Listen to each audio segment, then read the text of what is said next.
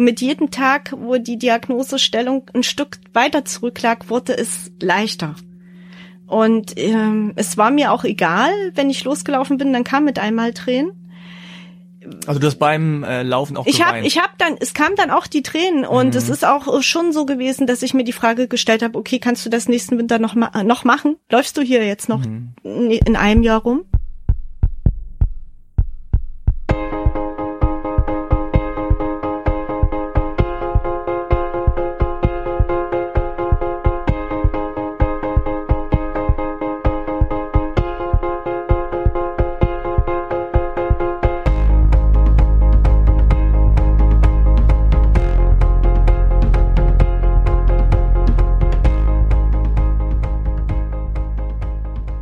Bevor es mit der neuen Podcast-Folge losgeht, haben wir noch einen ganz kleinen Werbehinweis für euch. Es geht um den gesunden und erholsamen Schlaf. Wie das geht? Am besten auf den Matratzen von Bruno. Das Berliner Unternehmen hat eine Matratze erfunden, die für alle passt und gefüllt ist mit viel gutem Schaum. Das ist auch notwendig, damit die Matratze nicht so schnell durchhängt. Die Bruno Matratze ist also ziemlich schwer, hat aber dadurch eine lange Lebensdauer. Sie passt sich so optimal an das Körpergewicht an und ist durch die Löcher in der Latexschicht gut durchlüftet. Noch dazu ist die Bruno Matratze made in Germany. Geht doch mal auf die Seite www.brunobed.de slash Achim und spart jetzt sofort 50 Euro auf alle Matratzen von Bruno. Die Matratze könnt ihr dann 30 Tage lang Probe liegen. Wenn euch die Matratze nicht gefallen sollte, holt Bruno sie wieder kostenlos bei euch ab. Übrigens, es gibt jetzt auch ein cooles Boxspringbett von Bruno. Das müsst ihr mal auschecken. Aber jetzt viel Spaß mit der neuen Podcast-Folge und einen erholsamen Schlaf. Herzlich willkommen zu einer neuen Folge vom Achim Achilles Podcast. Mein Name ist Frank Jung. Achim ist heute leider nicht da. Er hängt wahrscheinlich irgendwo rum und meditiert oder so. Aber dafür habe ich einen Gast heute. Ich freue mich sehr auf Sandra Otto. Hallo, schön hier zu sein und vielen Dank für die Einladung wieder mal nach Berlin warum äh, wir hier zusammensitzen und weshalb du ein Buch geschrieben hast mit dem Titel Mein Lauf ins Leben. Äh, darüber sprechen wir heute.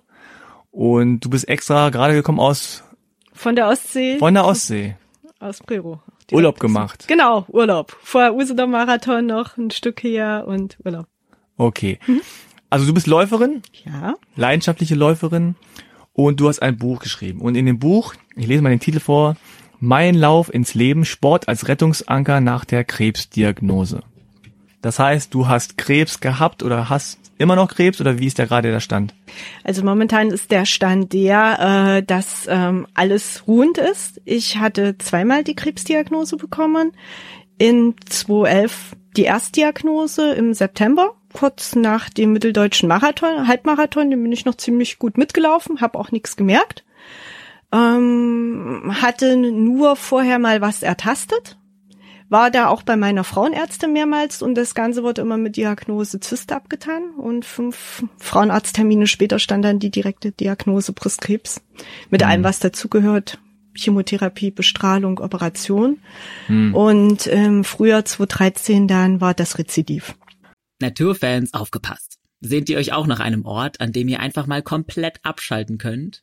Vielleicht bei einem Berglauf oder einer Wanderung oder vielleicht sogar einer Kletter- oder Mountainbike-Tour und all das in echter, rauer Natur, fernab des Massentourismus?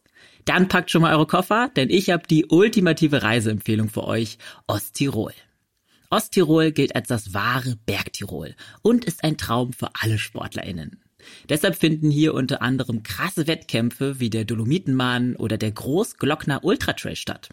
Der Großglockner ist übrigens nur einer von 266 Bergen in Osttirol, die die 3000 Meter Marke knacken. Also für BergsteigerInnen gibt's jede Menge zu tun.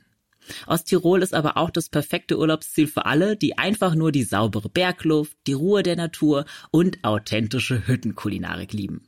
Gutes Essen darf schließlich nicht fehlen. Na, Lust bekommen auf eine malerische Auszeit in den Bergen? Auf www.osttirol.com findet ihr eure Traumreise. Schaut vorbei auf www.osttirol.com. Okay, also lass uns noch mal ganz kurz zurückgehen, wenn du äh, magst. Und zwar Oktober 2010 ging's los. Ich habe das erste Mal was ertastet im Oktober 2010. Mhm. Die Diagnose kam aber erst im September 2011. Okay. Die korrekte. Und ertastet heißt, du äh, hast irgendwann gemerkt, da stimmt irgendwas nicht in der Brust oder? Ja, also so wie wir Frauen das machen oder machen sollten. Ganz normal unter der Dusche habe ich regelmäßig äh, meine Brust auch untersucht, Achsel und so weiter und habe dort eine Verhärtung festgestellt. Und das war auch zu einem Zeitpunkt, mein Mann und ich, wir sind damals gerade in ein Haus neu gezogen, hatten mit Freunden den Garten neu gestaltet, an dem Wochenende auch Bäume rausgerissen etc. Und dann habe ich halt gemerkt, da drückt was. Und es war ein Samstag als ich da was gespürt habe und natürlich war ich völlig aufgelöst erstmal und habe versucht, das Wochenende so ein Stück weit zu überstehen, auch mit Laufen und war Montag früh dann gleich bei meiner Frauenärztin, die mich beruhigt hat nach ausführlicher Untersuchung Anamnese. Das ist nur eine Zyste. Bist du denn so vom Typ her oh Gott, oh Gott, oh Gott, äh, ständig fühlst und tastest du irgendwas oder bist du da eigentlich relativ locker? Nein, also ich bin eigentlich relativ locker. Ich mhm. achte auf mich, auf mein Bauchgefühl, was mir mein Körper sagt und äh, von daher auch nicht Hypochonder. Ich mhm. kann sagen, ja, ich rauche nicht, ich trinke nicht. Ansonsten aber genieße ich das Leben schon und für mich ist das Laufen, der Sport und alle so Verrücktheiten, die dazugehören, auch Lebensgenuss, Lebensqualität. Das heißt, den Urlaub Umläufe planen, die Wochenendenumläufe planen, okay. mit Freunden zu Laufevents Übers fahren. Laufen zu reden. Ja, übers Laufen zu reden, zu lesen und es ist einfach um, ähm, ja ein Teil von mir, so diese Kontinuität weil ich für mich sage, Laufen hat für mich durchaus auch was sehr Meditatives. Es ist meine Zeit für mich. Ich brauche da keine Piepseluhr, ich brauche da auch keinen Trainingsplan oder jemanden, der mich da antreibt. Ich kann das zu jeder Tages-Nachtzeit mhm. überall machen. Und du hast gesagt, äh, du warst schon aufgelöst, hast schon gedacht oder gespürt, ha, das ist jetzt nicht so ein normales mhm. äh, Knötchen da irgendwo, was man denkt, ja, man kann das irgendwie so wegmassieren oder so. Und mhm bist dann aber anscheinend nicht direkt an Computern und hast irgendwie in komischen, äh, merkwürdigen Foren nachgesucht, sondern du ich hast das auch ein bisschen mit Laufen begleitet und gesagt, okay, ich Laufen befreit dich immer. Das ist so ein bisschen auch dein dein Rezept oder dein Mittel, wenn es dir nicht gut geht. Genau, also es war ja erstmal so, 2010 war für mich erstmal die Entwarnung, okay, es ist nur eine Zyste. Allerdings habe ich mich und meinen Körper dann weiter beobachtet. Ich habe mich dann gerade auch beruflich neu orientiert gehabt, die Promotionsarbeit zu Ende geschrieben und äh, mit einmal wurde diese vermeintliche Zyste dann auch größer. Körperlich habe ich gar keine Einschränkung gemerkt. Ich hatte in 2011 damals mein sportlich erfolgreichstes Jahr mit persönlichen Bestzeiten auf Halbmarathonstrecken, 30 Kilometer Strecke. Sag mal eben kurz, PB.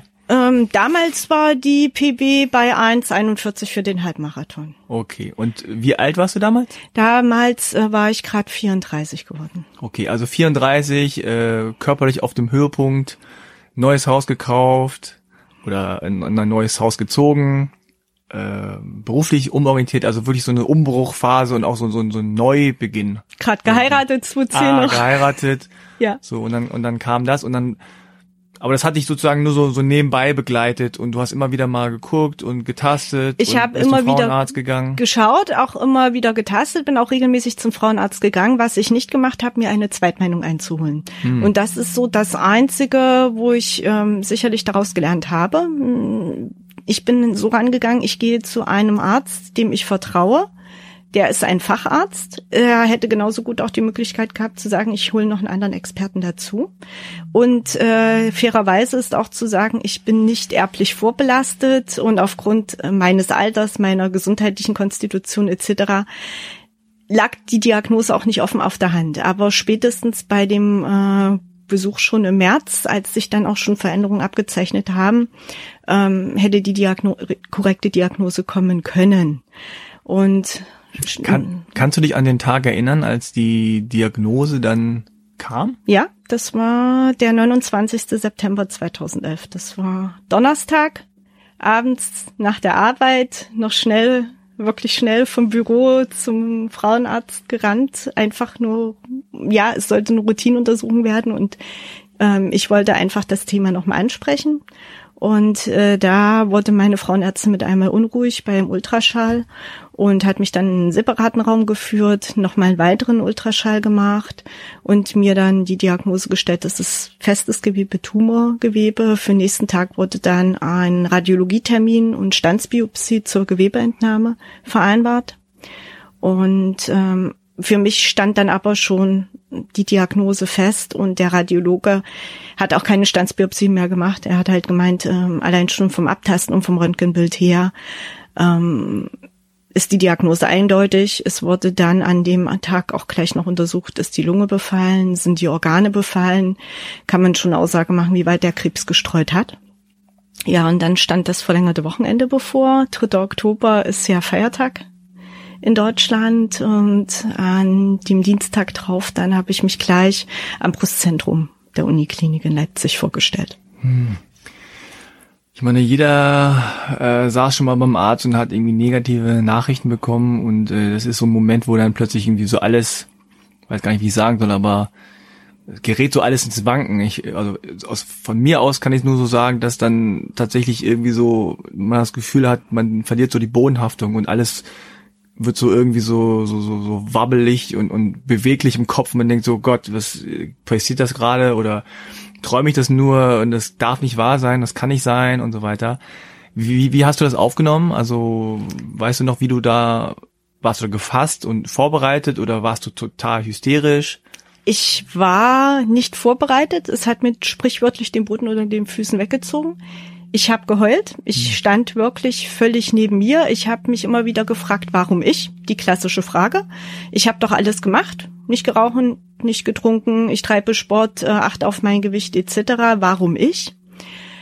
Keiner kann mir die, natürlich die Frage beantworten. Das ist nun mal äh, so. Ähm, ich habe aber gleichzeitig auch gemerkt, äh, ich bin ja sofort dann auch durch, ist erstmal in meinem Leben krankgeschrieben gewesen.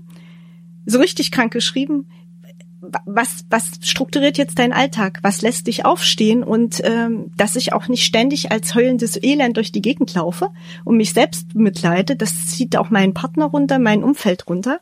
Also bin ich wirklich ähm, auch schon an dem 30. September äh, früh vor dem Radiologietermin laufen gegangen. Ich bin an dem verlängerten Wochenende laufen gegangen, beim vor dem Termin am Brustkrebszentrum laufen gegangen, weil ich gemerkt habe, ich kann mich dadurch auspowern Kopf, das Denken im Kopf, dieser Teufelskreis, der schaltet sich ab und ich merke auch, ich habe noch eine Kontrolle über meinen Körper, der kann noch was. Gleichzeitig hat mir das aber auch gezeigt, wie sehr der Kopf eine Rolle spielt, weil rein objektiv hat sich erstmal nicht viel für mich verändert gehabt. Körperlich war ich noch die gleiche, die ein paar Wochen vorher in dem mitteldeutschen Marathon, die Halbmarathon-Distanz mitgelaufen ist. Problemlos. Wie sehr aber wirklich der Kopf mich runterziehen kann, mich aber auch äh, auf der anderen Seite wieder motivieren kann. Und ich habe mir sehr, sehr schnell auch gesagt, ähm, die Diagnose sah nicht gut aus. Der Tumor war mit sieben Zentimetern schon sehr, sehr groß, wuchs sehr schnell. Wenn ich ein Jahr lang schon mit der Diag die korrekte Diagnose früher bekommen hätte, ja, wäre äh, ein Jahr lang früher die Behandlung losgegangen. Umgekehrt habe ich durch meine Lebensweise es auch geschafft, den Tumor erstmal lokal weiter zu begrenzen. Das heißt, äh, ich habe durchaus dann auch gesagt, so meine Lebensweise, wie sie bis jetzt war, hat dazu auch beigetragen, dass der Krebs nicht streuen konnte mhm. und dass ich nicht alles darauf reduziert habe. Mhm. Wir müssen ein bisschen äh, chronologisch vorgehen und nochmal äh, möchte ich kurz zurückgehen auf auf die Anfangszeit. Also du kriegst die Diagnose, mhm dann versucht man ja wahrscheinlich auch ein bisschen daran festzuhalten an den Dingen, die man vorher getan hat. Also ja. der Alltag ist dann irgendwie wichtig, eine Struktur hast du erwähnt. Äh, man sagt sich ja wahrscheinlich nicht so, okay, hat alles keinen Sinn mehr, ich höre auf zu laufen, sondern du hast es genau so gemacht wie, wie vorher, hast gesagt, nee, ich, ich behalte die Dinge und das gibt einem wahrscheinlich auch wieder so ein bisschen Halt, ja. dass man einfach die Dinge genauso weiterführt, wie man sie vorher gemacht hat. Wie äh, hat sich das denn dann entwickelt? Also dann gibt es äh, Arzttermine, dann gibt es äh, bestimmte Sachen, die man machen muss. Hast du dich gut aufgehoben gefühlt von den Ärzten? Also hast du wirklich das Gefühl gehabt, okay, die nehmen das in die Hand und du kannst denen folgen oder musstest du das selber in die Hand nehmen? Ich habe ein sehr gutes Ärzteteam gehabt und habe ich auch noch heute noch. Für mich ist es allerdings auch so von Anfang an gewesen, dass ich gesagt habe, ich bin Teil dieses Teams. Als Patient. Ich bin die Schnittstelle, die die Kommunikation zwischen den verschiedenen Ärzten, Krankenversicherungen etc. führt. Damit habe ich auch wieder was selbst in der Hand. Und ohne mich funktioniert es auch nicht. Egal wie gut die Therapien, die Behandlungen sein mögen, wenn der Kopf nicht dabei ist und ich nicht dabei bin, dann ist das wenig erfolgversprechend. Und Darf ich da kurz einhaken? Ja. Du sagst das jetzt so sehr reif und sehr reflektiert und auch irgendwie sehr rational. War das damals auch so dein, dein Gefühl schon? Und früher hast du gesagt, okay, ich bin Teil des Teams, ich muss da mitmachen, sonst ja. klappt das nicht? Ja, ja? also es okay. war, also meine erste Frage war auch gleich am Brustzentrum und auch zu jedem anderen Arzt, äh, darf ich weiterlaufen? Wie viel darf ich laufen? ähm, die Antworten damals waren von Frau Otto, Sie dürfen alles machen hm, hören Sie auf Ihren Körper. Er sagt Ihnen schon Stopp, aber vernachlässigen Sie nicht die Schulmedizin. Laufen Sie, nehmen Sie die Mistel, alles bis zu, oh Gott, also jetzt schonen Sie sich mal, hier kommt noch eine ganze Menge auf die Sie zu, maximal mal so fünf Kilometer langsam um den Block. Und keiner konnte mir wirklich eine Orientierung geben. Und ich bin dann halt wirklich erstmal auch nach Bauchgefühl für mich weitergelaufen, während mhm. der ganzen Behandlungen abgespeckt. Aber ich habe das wirklich äh, so gesehen, meinen Alltag mir angeschaut, der Job fiel mit einmal weg weil du auch gefragt hast, da sind viele Arzttermine und so weiter gewesen. Ja. Und die hatte ich ja auch alle zu koordinieren in sehr kurzer Zeit. Andererseits war es so, es sind auch immer mal äh, Zeiten dazwischen gewesen, die ich dann wirklich für mich auch ähm, zum Laufen genutzt habe oder ich bin auch mal zu den Ärzten große Runden spazieren gegangen. Mittlerweile kenne ich meine Heimat Leipzig von einer ganz anderen Seite und auch Ecken, wo ich vorher nie war. Und es eröffnet noch mal eine ganz andere Wahrnehmung. Ich bin überrascht beziehungsweise äh, total schockiert, wie wie gut du das anscheinend angegangen bist. Also dieses äh, warum ich und und äh, auch ja, man hadert ja auch so mit dem Leben, ne? Man denkt sich dann auch so, was soll das jetzt? So, ich ja. bin doch gerade hier auf dem aufsteigenden Ast, ne? War doch alles gerade so schön oder so. Und dann kommt so eine Nachricht, aber ich habe auch das Gefühl, dass vielleicht das Laufen oder die, ja, die, die typischen Schemata, die beim, beim Laufen auch stattfinden, ja, also auf irgendwas hinarbeiten, trainieren, äh, Teamarbeit, bestimmte Aspekte mit reinnehmen. Ist ja nicht nur Training, sondern du musst auch essen, Ernährung, äh, Schlafen, Regeneration und so. Äh, ich habe das Gefühl, dass das dir auch geholfen hat, weil das irgendwie vielleicht so dem Marathon-Training in Anführungszeichen ich will nicht sagen ähnlich ist, aber so diese, dieser Mindset, weißt du, was ich meine? Dieser Mindset ist irgendwie so ähnlich, dass man sagt, okay, also ich muss da hinkommen oder da möchte ich hinkommen, nämlich ich möchte wieder gesund werden und das und das muss ich tun, damit ich da hinkomme. Naturfans aufgepasst. Seht ihr euch auch nach einem Ort, an dem ihr einfach mal komplett abschalten könnt? Vielleicht bei einem Berglauf oder einer Wanderung oder vielleicht sogar einer Kletter- oder Mountainbike-Tour und all das in echter, rauer Natur, fernab des Massentourismus? Dann packt schon mal eure Koffer, denn ich habe die ultimative Reiseempfehlung für euch, Osttirol. Osttirol gilt als das wahre Bergtirol und ist ein Traum für alle SportlerInnen. Deshalb finden hier unter anderem krasse Wettkämpfe wie der Dolomitenmann oder der Großglockner Ultratrail statt. Der Großglockner ist übrigens nur einer von 266 Bergen in Osttirol, die die 3000 Meter Marke knacken. Also für BergsteigerInnen gibt's jede Menge zu tun. Osttirol ist aber auch das perfekte Urlaubsziel für alle, die einfach nur die saubere Bergluft, die Ruhe der Natur und authentische Hüttenkulinarik lieben. Gutes Essen darf schließlich nicht fehlen. Na, Lust bekommen auf eine malerische Auszeit in den Bergen? Auf www.osttirol.com findet ihr eure Traumreise. Schaut vorbei auf www.osttirol.com. Genauso war es auch. Also ich habe das Ganze auch äh, unter sportlichen Gesichtspunkten insofern gesehen, dass ich meine Disziplin daraus gezogen habe. Ich habe erstmal für mich gesagt, wir als Menschen sind zum Laufen geboren. Und das ist noch gar nicht so lange her, dass wir nicht im Bürostuhl saßen die ganze Zeit und 20 Kilometer am Tag kann jeder Mensch von Natur aus erstmal zurücklegen. Das entspricht ungefähr einem Halbmarathon. Und wenn ich es nicht zu schnell angehe, aber auch nicht zu gemütlich, ungefähr einer Zeit von zwei Stunden. Und ich habe mir damals ganz am Anfang das Ziel gesetzt, jeden Tag zwei Stunden raus. Egal, ob das jetzt laufend ist oder auch spazierengehend. Gerade unter der Chemo musste ich da natürlich mich auch anpassen. Aber die zwei Stunden ist jeden Tag Minimum für mich. Das war das eine. Zum anderen, als es an die Planung der Chemotherapie ging, war mir ganz wichtig, wann ist mein erster Termin, wann ist mein letzter Termin. So ähnlich wie auch bei einem Lauftrainingsplan. Und wann bin ich fertig? Wann kommt dann die Operation? Und wann, wann kann ich wieder den nächsten wann, Lauf? Ja, und äh, es, es kam dann tatsächlich im Dezember 2012, äh, 2011 dann auch schon dieses Thema auf. Ja, es gibt einen danach. Ich glaube an einen danach, auch, auch obwohl noch die OP bevorstand, obwohl noch Chemos waren. Dann war, kam so die Verrücktheit in den Kopf. Leipzig Marathon, Halbmarathon im April. Die Halbmarathon-Distanz. Irgendwie zu schaffen. Man hat in Leipzig 2,30 Zeit und ich habe mir gesagt, wenn ich jetzt unter der Chemo, wenn auch langsam, in irgendeiner Weise 16 Kilometer schaffe, die restlichen fünf Kilometer machen die Erfahrung, die Euphorie. Und das war dann so das imaginäre Ziel. Und das habe ich auch schaffen können. Und wie viele Chemotherapie-Termine hattest du oder musstest du dann oder wurden dann erstmal angesetzt? Also beim ersten Mal war es ein fester Zyklus äh, von sechs Chemogaben das mhm. hieß immer, ähm, die Chemo, die war relativ lang, ein Tag mit drei Infusionen, da saß ich wirklich auch acht Stunden im Chemosaal. Dann waren drei Wochen Pause, dass sich der Körper erholt, man hat noch andere Behandlungen bekommen und dann die nächste. Und mein erster Termin war am 26. Oktober 2011 und der letzte am 7. Februar 2012. Und solche Datümer, die brennen sich dann auch ein. Ja. Und wie hat denn das, äh, das Umfeld reagiert auf die Diagnose? Hast du da gemerkt, dass es da Tabu gibt? Die Leute wollen nicht drüber reden oder gab es viel Support von deinen Freunden und Bekannten?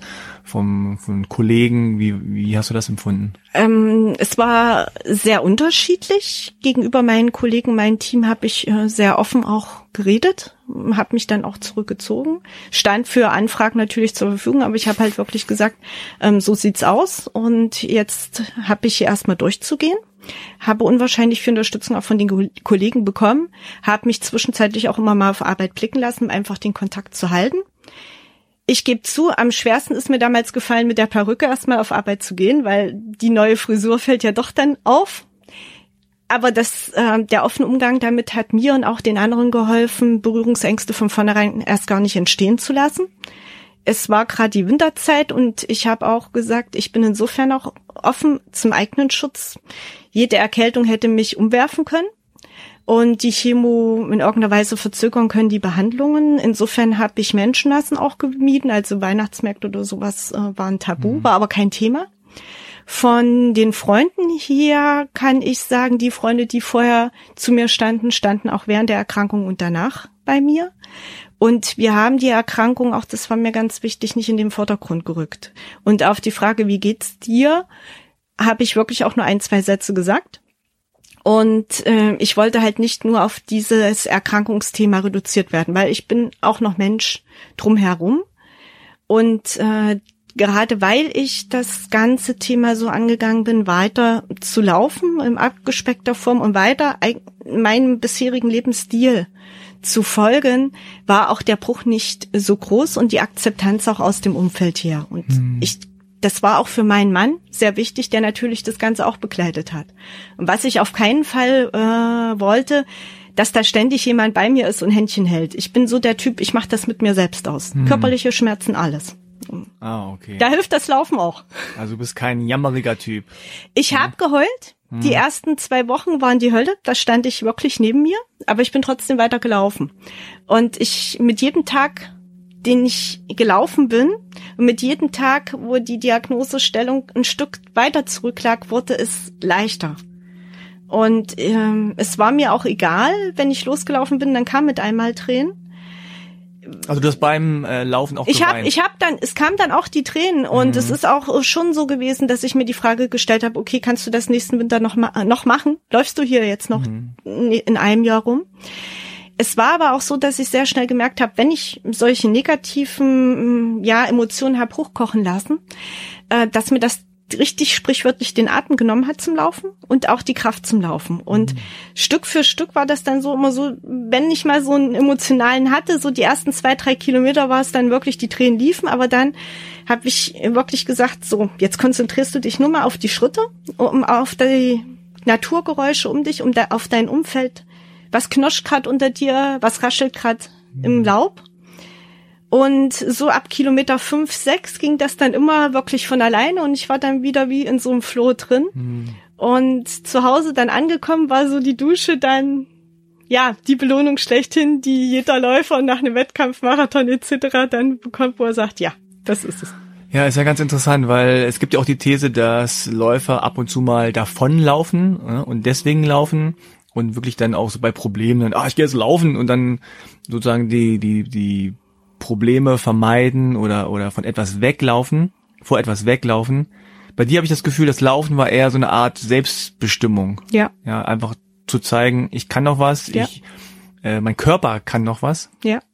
Und aber auch dieses so sich auspowern. Ja. Das hat ja auch wirklich etwas, ja, irgendwie reinigendes oder irgendwie was stärkendes, ne? wenn man sich so auspowert.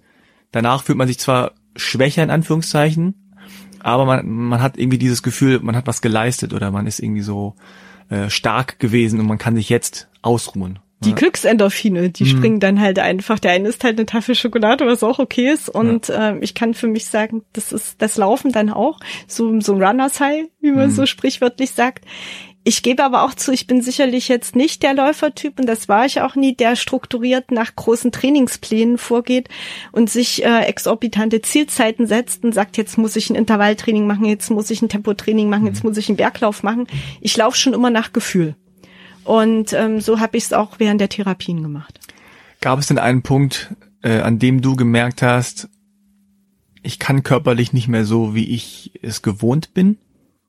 Ja, auf jeden Fall. Also ähm, das ging natürlich schon los äh, nach der ersten Chemogabe. Ähm, der Folgetag, der erste und zweite Tag nach der Chemogabe, die waren halt noch so relativ okay. Man kann wirklich sagen, sprichwörtlich, das Gift schleicht so langsam durch den Körper. Und Tag drei, vier sind immer die schwächsten Tage gewesen. Mhm. Ähm, aber es war wirklich was nach dem ersten Zyklus habe ich gemerkt, äh, okay, du weißt, an den Tagen geht's dir nicht so gut und dann geht's ganz, ganz langsam wieder bergauf. Das hat mich aber trotzdem nicht davon abgehalten, jeden Tag rauszugehen. Und ähm, auch allein in aller Regel und auch in der Regel ohne Handy, ohne Smartphone, ohne alles. Und ich habe mir auch, hatte auch nicht Angst davor zu sagen, okay, ich kipp jetzt um oder was ist, wenn dir was passiert. Die Gedanken sind mir nie gekommen, weil ich auch so beim Joggen früher und auch jetzt nie irgendeine technische Spielerei dabei habe. Ich habe da auch keine Angst. Hm.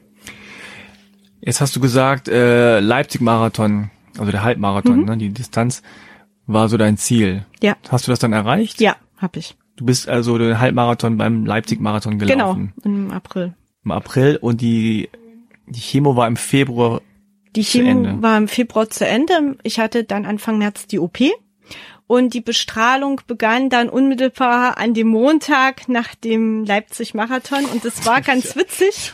Ich habe das halt, ja wirklich, da hatte ich auch Glück bei meiner Ärztin bei der Strahlentherapie, die war selbst Läuferin auch Rennsteiglaufen. Das wir haben uns auch beim Start beim Leipzig Halbmarathon getroffen mit ihrem Mann und wir haben dann halt wirklich das so geplant, dass die Vorbesprechungen, Vermessungen und alles für die Bestrahlung vorher waren. Und wir haben dann gesagt, okay, an dem Sonntag ist der Lauf und Montag geht dann die Bestrahlung los. Und das war wirklich äh, ein Befreiungsschlag. Und ähm, ich kann auch sagen, die Bestrahlung an sich war nochmal sehr belastend. Sag nochmal, bleib noch mal kurz beim Leipzig-Marathon. Ja. Das interessiert mich jetzt. Also, ja. du bist da hingefahren, hast gesagt, okay, heute ist der Tag. Ja, ich, ich probiere das jetzt. Ich probiere das jetzt. Ja. Warst du positiv gestimmt? Warst du stark? Warst du äh, voller Optimismus oder warst du so, ah, mal gucken, ich, irgendwie, ah, da kratzt im Hals und äh, wie auch Läufer manchmal so sind, ne? Wenn ein groß, der große Moment kommt, dann ist man vorher noch mal so ein bisschen ganz klein und denkt sich, oh Gott, schaffe ich das überhaupt? Wie war dein Befinden? Ich vorher? habe mir natürlich die Frage gestellt, schaffst du das? Übertreibst du das jetzt? Bist du verrückt? Und das Schlimmste ist, wenn du da irgendwo umkippst unterwegs und musst aufgeben oder das Schlimmste ist falsch ausgedrückt, aber das hatte ich halt so noch nie vorher. was mir geholfen hat an dem Wochenende, meine beste Freundin, der auch das Buch gewidmet ist, war mit ihrem Mann und ihren Kindern da und hat im Ziel auf mich gewartet. Ihr Mann ist mitgelaufen, mein Mann ist mitgelaufen. Und äh, alle wollten auch eine Zielzeit von mir. Und ich sage, ich kann überhaupt nichts zu sagen. Ich denk mal so in vielleicht Läufer immer 2015. Zielzeit. Ja, ich sag, ähm, wir, wir, wir werden uns schon finden. Und äh, das war auf der einen Seite nochmal eine gewisse Ablenkung im Positiven.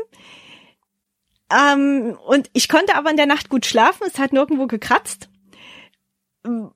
die ein, der, was dann so in positivem Sinne als Aufregung kam, als ich dann in dem Starterfeld stand. Ich habe mich natürlich weiter hinten eingeordnet, weil ich sag mir, wenn ich da im Bremsklotz bin, das, das macht keinen Sinn, da in den Massen Mhm. zu stehen. Aber wenn um dich drumrum die Uhren piepseln, alle schauen mit den Füßen und so die letzten Sekunden gehen dann los, das Feine ist dann so Gänse, läuft. Gänsehaut, dieses Gänsehaut-Feeling im Positiven, wenn, wenn ich dann loslaufe oder damals losgelaufen bin, da kann ich mich heute auch noch dran erinnern. Es war ein sonniger Tag, nicht zu warm, nicht zu kalt. Und es lief dann einfach mit den ersten Schritten, das lief und ich habe für mich dann auch so ein Gefühl, wo ich sage, ja, äh, ab dem Kilometer jetzt weiß ich, loch ich das Ding ein, sag ich mir mal im Kopf, so ähnlich wie vom Golf. Und so ab Kilometer 15 ist dann immer so meine Zeit und meine mm, ja Entfernung, wo ich dann auch in so meinem Tempo dann drin bin, egal ob beim halben oder beim Marathon. Und äh, das war dann auch. Und dann so Stück für Stück hat man dann doch ein paar Läufer überholt, Freunde auf der Strecke getroffen, sich mal abgeklatscht und es war einfach ein geiles Gefühl. Hm. Es war ein richtig schöner, geiler Lauf. Ah, schön. Wann bist du dann reingekommen? Ich glaube, ich bin 205 gelaufen, ja. Ja, krass. Also, ja, immer noch super Zeit. Dann kam die Bestrahlung, dann kam, kam dann wieder so eine Art Tief oder ging es dann so weiter in diesem Also bei der Bestrahlung war es so, ich äh, hatte halt vorher mit meiner Ärztin auch gesprochen. Sie hat mir von vornherein gesagt, durch die Bestrahlung wird auch ein Teil der Lunge irre- irreparabel geschädigt. Das merke ich nicht im Alltag, aber wenn es dann doch mal berghoch geht, ja, gebe ich zu, merke ich auch. Es war eher erstmal so mm, wie so eine Art pleierne Müdigkeit, die nach der ersten, dem ersten Bestrahlungstag so zwei, drei Stunden später kam. Und das ist jetzt so was, was ich eigentlich jeden Tag spüre für mich. Da ist jetzt so deine Grenze nach oben. Ich kann das ähm, nicht anders beschreiben. Das ist so mm, wie so ein imaginärer, ja, wie soll ich sagen, wie so eine Art Schleier. So über mich, wo ich sage, das ist jetzt so deine natürliche Grenze. Die Und spürst du jetzt jeden Tag? Oder? die, das ist für mich, ja, das ist Ja. so, so würde ich das für mich beschreiben, wenn auch mich jemand jetzt fragt. also du meinst, es kommt irgendwann am, am Tag so, so, so eine Art Mantel, der sich über ja, stülpt? also das ist dann, dann, einfach so. Ja, dann, Ah, dann bin ich okay. müde und dann merke ich auch, okay, heute, das ist völlig unterschiedlich. Ich habe Ah. Tage, wo ich sage, kannst du voll durchbauen und Tage, wo ich dann auch früh sage, boah, also heute wird's nichts. Das gehört aber dazu. Und ähm, Das, das, ist der die, Preis. sozusagen die Nachwirkungen. Das sind die Mhm. Langzeitwirkungen. Ich habe danach auch noch äh, ein Jahr lang Therapie bekommen, eine unterstützende Therapie und dann war halt das Rezidiv mittendrin. Mhm. Rezidiv musst du nochmal übersetzen. Ähm, der Krebs kam zurück. Hm, Wann kam Ah, der ah, zurück? Der kam im äh, Frühjahr 2013 zurück. Im April habe ich die korrekte Diagnose dann bekommen. Hm. Ich hatte im Februar, Ende Februar was ertastet und dann durchläufst du ja verschiedene Stufen der Diagnostik. Es wird Gewebeprobe entnommen, es wird ein MRT gemacht und das MRT damals hat sehr lange gedauert mit dem Termin. Ähm, bei mir war halt das Thema auch so die Tumormarker, die haben nicht angeschlagen und auf Art der, also die Unterart, die ich mir ausgesucht habe, ist halt auch schwer behandelbar und äußerst aggressiv. Ich weiß auch um die Risiken. Und trotzdem, dass das Rezidiv so schnell kam, hätten weder meine Ärzte noch ich gerechnet. Also es gab sogar eine kurze Zeit, wo du ge gedacht hast, so ist es überstanden. ich bin ähm, 2012, Ende 2012 war für mich so die Phase, wo ich gemerkt habe, oder wo ich mir gesagt habe, so jetzt ist Weihnachten, jetzt rekapitulierst du mal das letzte Jahr. Was willst du ändern? Was willst du machen? Und ich habe während dieser Zeit auch sehr viel ausprobiert, Begle Therapie begleitend. Ich habe wirklich unter jeden Stein meines Lebens geschaut. Und ähm, mit der Angst wird sehr viel Geld verdient. das kann ich auch dazu sagen. Ich habe sicherlich nicht jedes Angebot wahrgenommen, aber schon verschiedene Dinge erstmal recherchiert. Ich habe mir auch zu jedem Behandlungsschritt immer Zweit- und Drittmeinungen eingeholt. Wollte dann auch ab 2013 wieder im Job äh, in 100 Prozent einsteigen. Ich hatte halt eine gewisse Zeit auf 80 Prozent reduziert und habe halt sehr schnell gemerkt, auch 2012, du machst sehr, sehr viel du packst die Therapien, die Arbeit und alles, was du glaubst, noch unterstützend rein und dein, dein Tag ist voller als vorher. Und ich habe dann auch Stück für Stück begonnen zu selektieren, auch Anfang 2013. Und äh, mitten dort rein knallte dann das Rezidiv. Schneller, als ich eigentlich sagen konnte, okay, jetzt ordne ich mal mein Leben noch ein Stück. Aber das ist das Leben nun mal, unberechenbar. Und ähm, ja, ist mal jetzt schwer zu sagen, wie, wie im Nachhinein, wie du das aufgenommen hast, aber war das für dich so ein richtiger Rückschlag, also so, dass du das Gefühl hast, so, okay, ist alles umsonst, oder war das, war das so, okay, alles klar, Rückschlag, wieder von vorne? Für mich war das Rezidiv schlimmer als die Erstdiagnose. Hm. Und ich war in den ersten Tagen auch, mm, als die Diagnose korrekt stand, ein bockiges Kind ich habe die korrekte Diagnose erfahren. Da waren wir gerade eine Woche in unserem ehemaligen Flitterwochenhotel an der Ostsee. Meine Onkologin hatte mich angerufen, dass die Testergebnisse da sind und ich habe sie zurückgerufen. Dann stand die Diagnose im Raum und ich war dann auch erstmal so gestrickt, den Urlaub bringen wir zu Ende. Sowieso, weil zwei Tage ändern jetzt nichts, hektisch da wegzufahren. Und ich habe dann auch einen kurzen Moment gesagt, ich lass nichts mehr machen, weil was soll das? Was bringt das? Ich will das nicht mehr. Ich habe jetzt schon alles gegeben. Was soll ich noch geben? Wofür? Und da hat mir auch wieder meine beste Freundin geholfen und mir ordentlich den Kopf gewaschen. Die hat mir halt gesagt, also hör zu, meine, du bist Kämpferin, du bist Läuferin du hast das das erste Mal geschafft und du schaffst es auch das zweite Mal. Und das habe ich auch gebraucht. Also dieses in Watte packen finde ich persönlich das Schlimmste. Das klar brauche ich auch mal Streicheleinheiten, wie jeder andere auch. Aber dann wieder zu sagen, zup, zup, zup, jetzt geh deinen Weg. Das hat mir in dem Moment sehr geholfen. Und ich bin dann auch noch Mal genauso wie beim ersten Mal die Behandlung strukturiert angegangen, habe mir Zweitmeinung reingeholt. Es stand lange im Raum, lassen wir es nur bei einer Operation, weil es keine Standardtherapie für mich gab. Äh, und beobachten dann oder äh, lasse ich noch mal eine Chemotherapie über mich ergehen und wenn ja, welche? Und da habe ich eine ganze Weile auch überlegt, recherchiert und war dann auch noch mal an der Ostsee zwei Tage, um mir eine Auszeit zu nehmen. Wie entscheide ich mich? Und ich habe mich dann auch noch mal für eine Chemotherapie entschieden. Auch noch mal über ein halbes Jahr lang sechs äh, Zyklen, die vom Schema anders war als die erste. Das heißt, ich habe an einem Tag eine Infusion bekommen, zwei Wochen lang dann noch Chemotabletten für zu Hause, eine Woche Erholung und dann ging der neue Zyklus los bis mhm. Dezember 2013.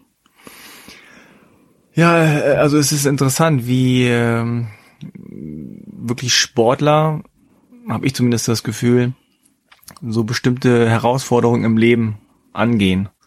Ich habe das jetzt auch äh, irgendwo mal gehört aus anderer Sicht. Da ging es um ein ganz anderes Thema, aber da geht es darum, da hat jemand gesagt, Sportler sind ein bisschen so wie Soldaten. Ja, die sind es gewöhnt, irgendwie so eine Art von Coaching zu haben. Ja, die können gut mit Kritik umgehen ähm, also gerade so auch jetzt im Teamsport oder so. Ja. Äh, und die haben immer ein Ziel. Ja. Ne? Und das ist, äh, und, und die sind gewöhnt, auch Rückschläge einzustecken. Also wer Marathon läuft, der kennt, der kennt auch Schmerz. Schmerz. der kennt auch Tiefpunkt. Ja. Der kennt auch dieses Gefühl, ich habe keinen Bock mehr. Bei das Kilometer 38 Scheiße. ungefähr. Warum mache ich das? Ich will nicht mehr, ja? So. Aber wenn man das überwunden hat und wenn man das mehrmals überwunden hat, dann hat man wahrscheinlich irgendwann das Gefühl, okay, ich kenne das jetzt, ich weiß, dass es diesen Punkt gibt, ich muss darüber hinweg. Und das, was deine Freundin gemacht hat, ist ja im Grunde so eine Art Coaching. Ja. Die hat nicht gesagt, oh Mann, das tut mir so leid. Das hat sie auch gesagt wahrscheinlich, aber gleich hat sie gesagt, pass mal auf, du kannst jetzt hier nicht aufgeben. Das ist dein Leben. Du kannst jetzt nicht einfach sagen, ich schmeiß alles hin. Du hast andere Sachen bewältigt und das kriegst du auch wieder hin. Ich glaube, dass das Sportler, wenn man so sich als Sportler definiert, auch gut finden. Ne? Man braucht doch mal einen Tritt in den Hintern. Ja. Definitiv. Und jemand, der sagt, komm, raus und machen und los und nicht jetzt hier so, äh, ich kann nicht mehr, will nicht mehr. wobei du ja in Anführungszeichen jedes Recht dazu hättest, ja. Das ist ja auch schwierig, man muss ja auch solche Leute haben um sich rum, die dann so, so, so mutig sind und, und so, einen, so einen guten Draht haben, die da einigermaßen äh, sensibel zu mhm. sagen, hier, jammer nicht rum, los geht's. Ne? Du bist das dann angegangen, du hast ja dann, so stelle ich mir vor, schon das alles mal durchgelaufen, du hast das recherchiert, du hast das mehr in deiner Hand genommen, so habe ich das rausgehört. Ja. Was du willst und wo du es willst und mit wem du es willst. Ja. Und ähm, wie lange lief das dann? Die Chemotherapie mhm. ging nochmal sechs Monate bis mhm. Dezember 2013.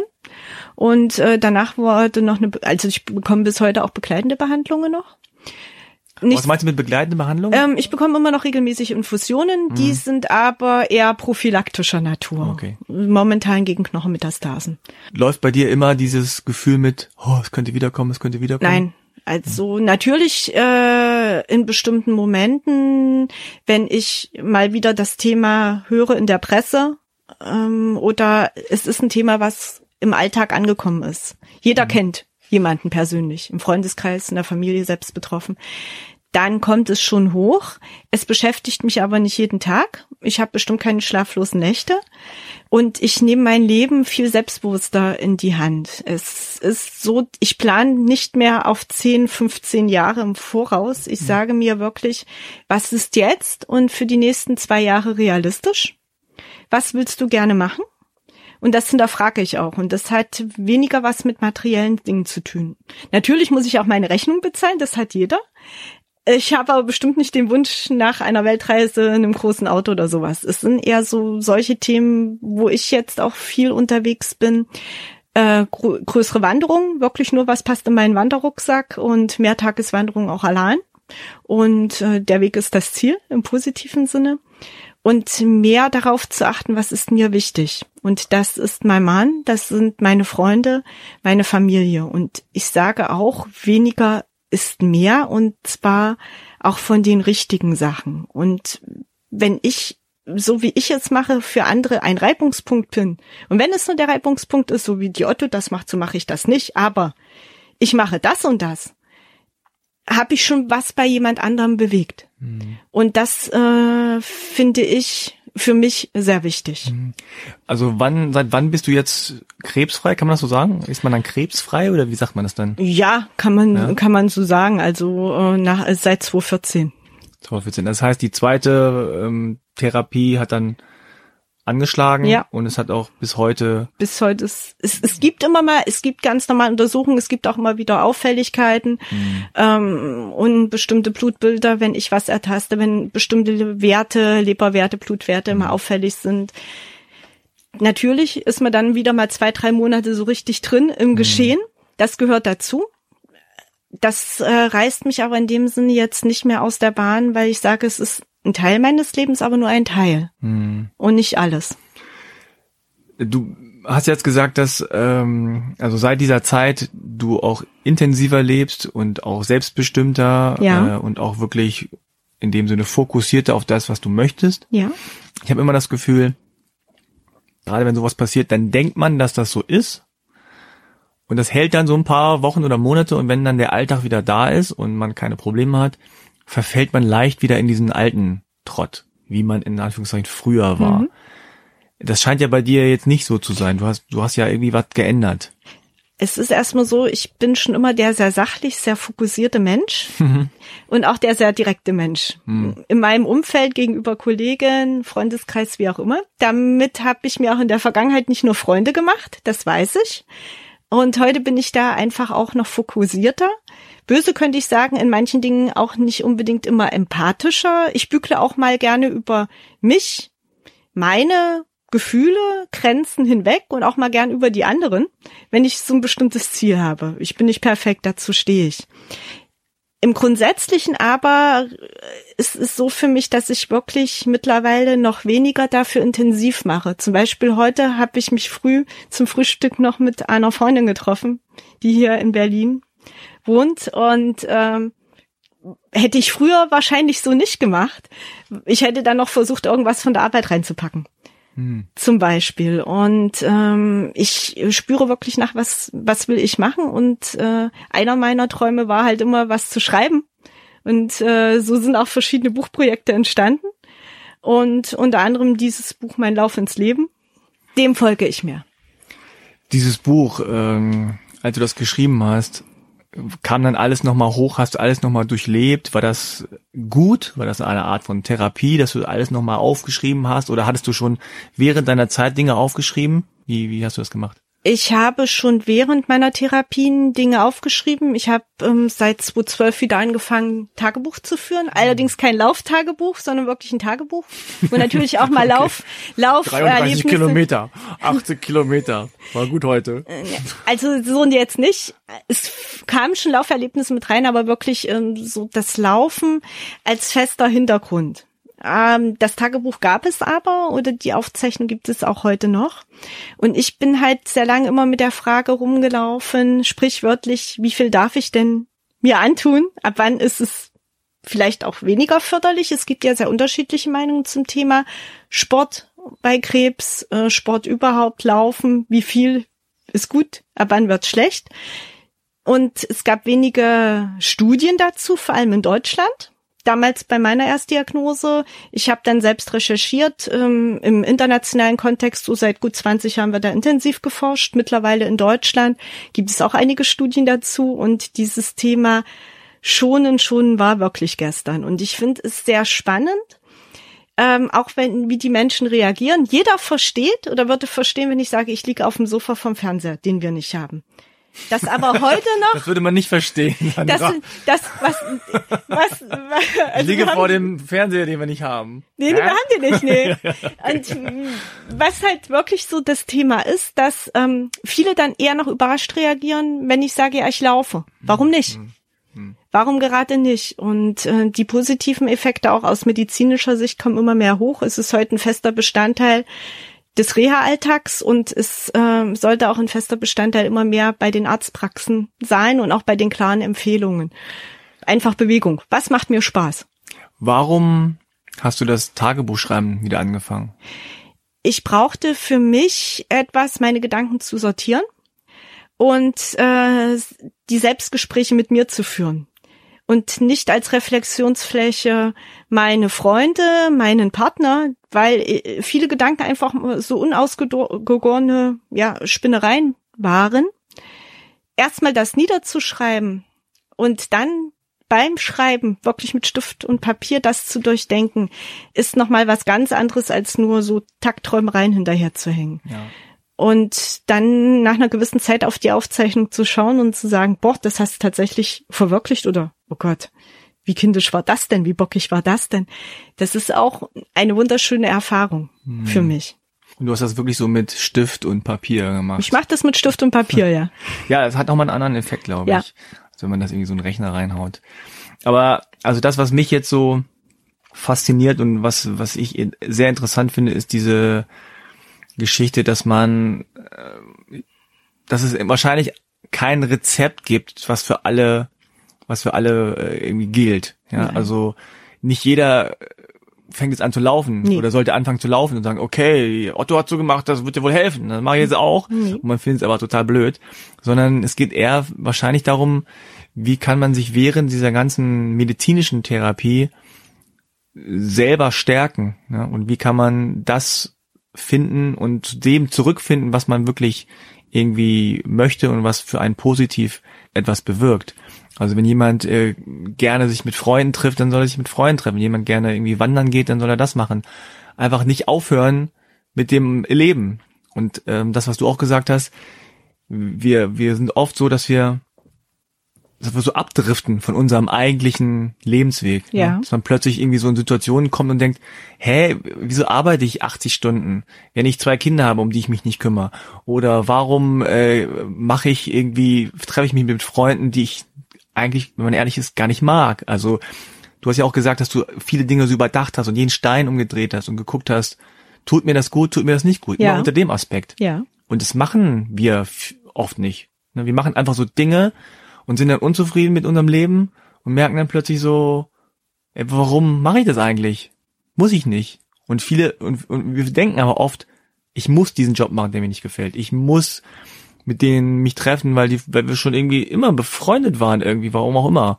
und so. Und, und das ist aber das Interessante, dass gerade in so einer Extremsituation, dass man dann wirklich nochmal alles überdenkt und dann auch ein bisschen, auch wenn es ein bisschen hart klingt, aber so ein bisschen aussiebt. Ne? Und sagt, komm, das ja, das nein, das ja, das nein. Das kannst du oder konntest du bislang auch so aufrechterhalten oder bist du wieder in so ein, so, so ein Strudel gekommen, wo du sagst, oh, jetzt komme ich wieder da so rein und jetzt will ich wieder mehr arbeiten und Dinge tun, die ich nicht mag? Zwischendurch kommt das immer mal hoch, mhm. aber ich reflektiere das wirklich auch anhand äh, meiner Tagebuchaufzeichnungen für mich und ich setze mir auch konkrete Jahresziele, so sage ich es jetzt mal, und auch konkrete Monatsziele. Und dann steht dann auch drin, zum Beispiel meine beste Freundin Cindy, anrufen. Und zwar mhm. bis dann und dann und mir auch eine Watsche abholen, wenn ich das nicht mache oder dann und dann mit dem und dem wieder ein Treffen. Und äh, so wie du das jetzt beschreibst, so ist das. Das ist aber kein bequemer Weg. Mhm. Es ist ein sehr schmerzhafter Weg, äh, auf dem ich auch Freundschaften durchaus verloren habe. Andererseits auch viel intensivere Freundschaften und Beziehungen knüpfen und gewinnen konnte, beziehungsweise zu den Menschen, die die ganze Zeit zu mir gestanden haben, die stehen auch weiter zu mir. Führte aber auch und führt dazu, dass mein Arbeitgeber und ich uns zum Beispiel getrennt haben.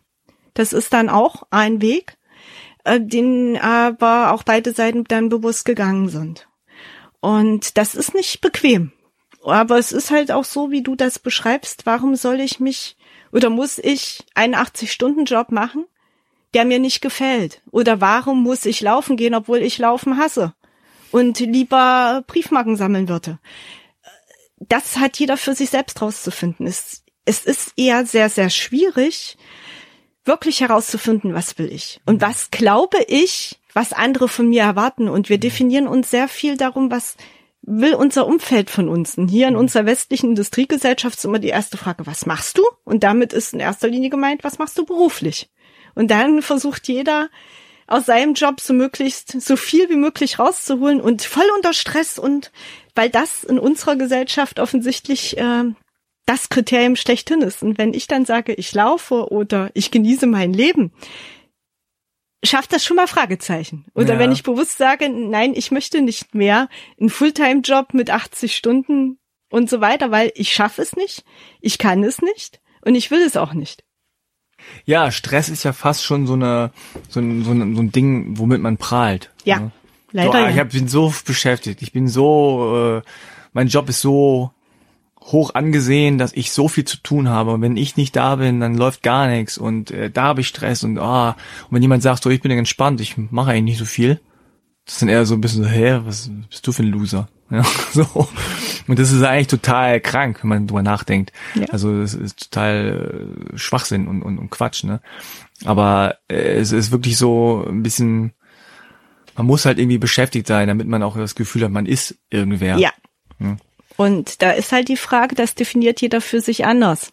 Äh, brauche ich dafür wirklich eine Führungsposition beispielsweise oder bin ich eher der Forschertyp oder bin ich eher der Typ, der jeden Tag mit Menschen in Kontakt sein mhm. will? Und dieses, ich will das wirklich, dann wird der Job oder die Arbeit auch nicht zu diesem Stress- und Belastungsfaktor. Natürlich gehört Stress dazu im Positiven wie im Negativen. Das ist unser normales Leben, aber so dieses Dauer, Gefühl des Stresses, des Dauergetriebenseins, das ist ein Thema. Mhm. Und äh, dem muss ich nicht folgen. Ja, interessant ist auch, dass du gesagt hast, also dass die Krebstherapie, also auf medizinischer Seite ist klar, da muss man bestimmte Dinge machen, aber da endet es nicht, sondern du musst dich halt auch mit dir, oder du musst nicht, aber es wäre ratsam, dich auch mit dir auseinanderzusetzen. Weil ja wohl übel die Krankheit wahrscheinlich dir irgendwie so eine imaginäre oder auch wirkliche ich will nicht sagen, aber so Deadline ist vielleicht ein bisschen ein blödes Wort in dem Zusammenhang, aber es ist ja wirklich so, da ist eine Begrenzung plötzlich, ne? Ja. Wir denken ja, wir sind, wir leben ewig. Und dann ist plötzlich ja so eine Begrenzung, die einem Angst macht. Und gleichzeitig zwingt einen das vielleicht auch zu sagen, okay, wenn da die Grenze ist, ne, was will ich bis dahin noch alles schaffen oder machen? Oder bin ich denn überhaupt zufrieden mit dem, was ich bereits gemacht habe? Und wenn man sich da auseinandersetzt und da sieht und guckt, was, was findet man gut und, und was ist einem wichtig, dann hilft es wahrscheinlich auch bei dem Prozess, äh, das Medizinische durchzustehen, weil die, die Psyche, und das ist ja das, was in den letzten ja immer mehr zusammenkommen. Die Psyche und die Physis, das geht so einher, ein, einher, ja, also es geht Hand in Hand. So, das kann man nicht abspalten.